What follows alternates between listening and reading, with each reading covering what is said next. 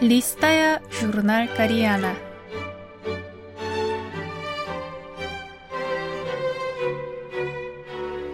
Дорогие радиослушатели, в эфире «Листая журнал Кориана». В этой передаче вы можете послушать самые интересные публикации журнала «Кориана», который издается Корейским фондом. У микрофона Аня.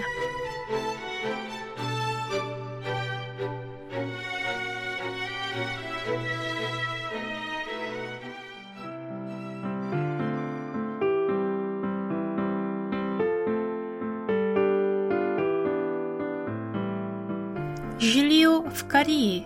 Мечты и реальность. Главная тема номер один. Там, где вместе с людьми живут истории. Часть вторая. Автор – писательница Юн Сонхи.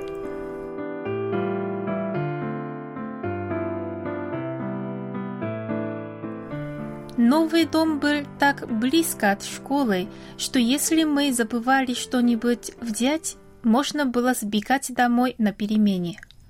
День переезда я помню смутно. Большие ворота вели во двор, но там не было ни травы, ни деревьев, только в углу одиноко стоял туалет. Пока взрослые переносили вещи, я представляла себе двор с огромным деревом и качелями. И еще представляла, как мы с мамой ухаживаем за клумбами с цветами – я думала, что мои родители обязательно сделают все это для любимой дочки. Но в реальности все оказалось не так. Родители расчистили двор и построили лавку. Дом на скорую руку разделили на две части, а в лавке мама открыла ресторан. И это было не единственным разочарованием. В доме было целых три комнаты, но я не могла иметь свою.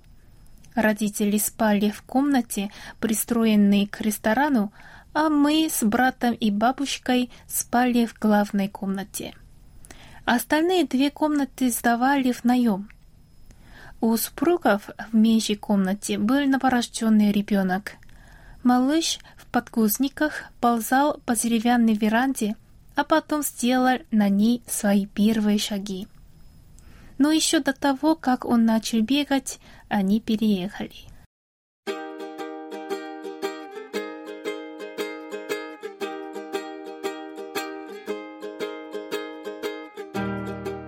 В мамином ресторане дела шли хорошо. Мы купили телевизор и холодильник – а через несколько лет надстроили над рестораном второй этаж и получили еще три комнаты.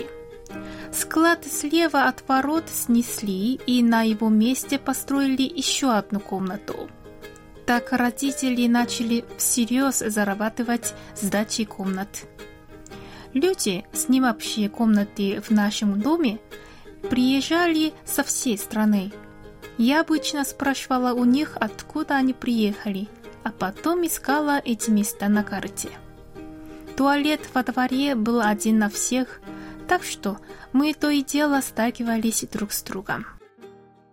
После того, как брат женился и обзавелся своим домом, папа поселился в его комнате. А когда я стала жить отдельно, папа перебрался в мою комнату а комната брата стала кладовкой.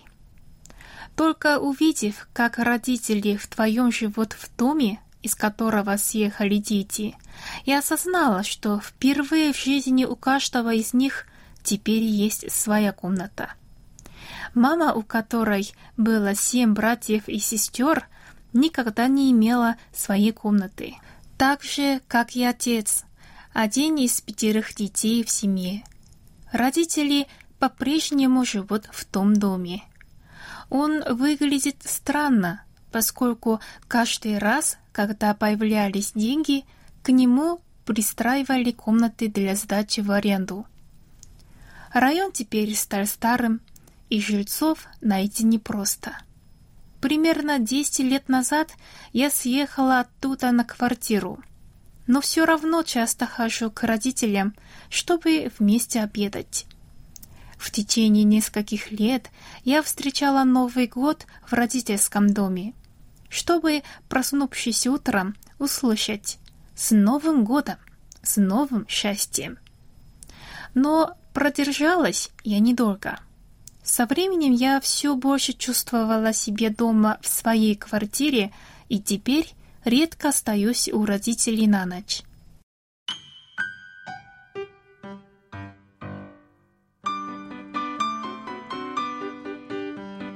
Я жила в том доме до 40 лет, но почему-то вспоминаю только детские годы. Помню, как однажды, когда мы с другими детьми играли в переулке в резиночку, прибежал брат и прошептал мне на ухо. «Привезли!» Речь шла о цветном телевизоре, доставку которого мы ждали несколько дней – я и сейчас отчетливо помню ту радость. Я со всех ног бросилась домой.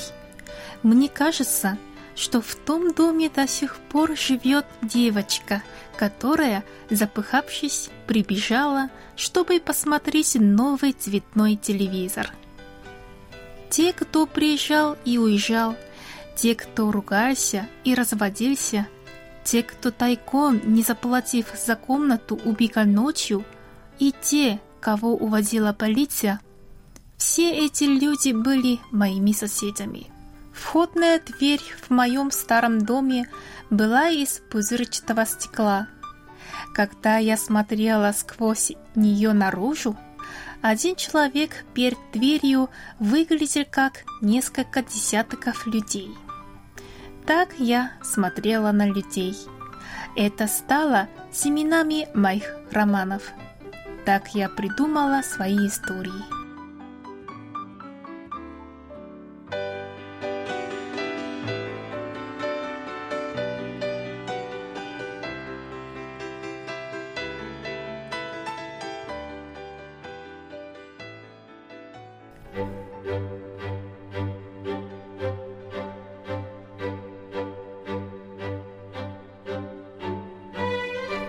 На этом я прощаюсь с вами. Желаю вам хорошего настроения и до следующей встречи.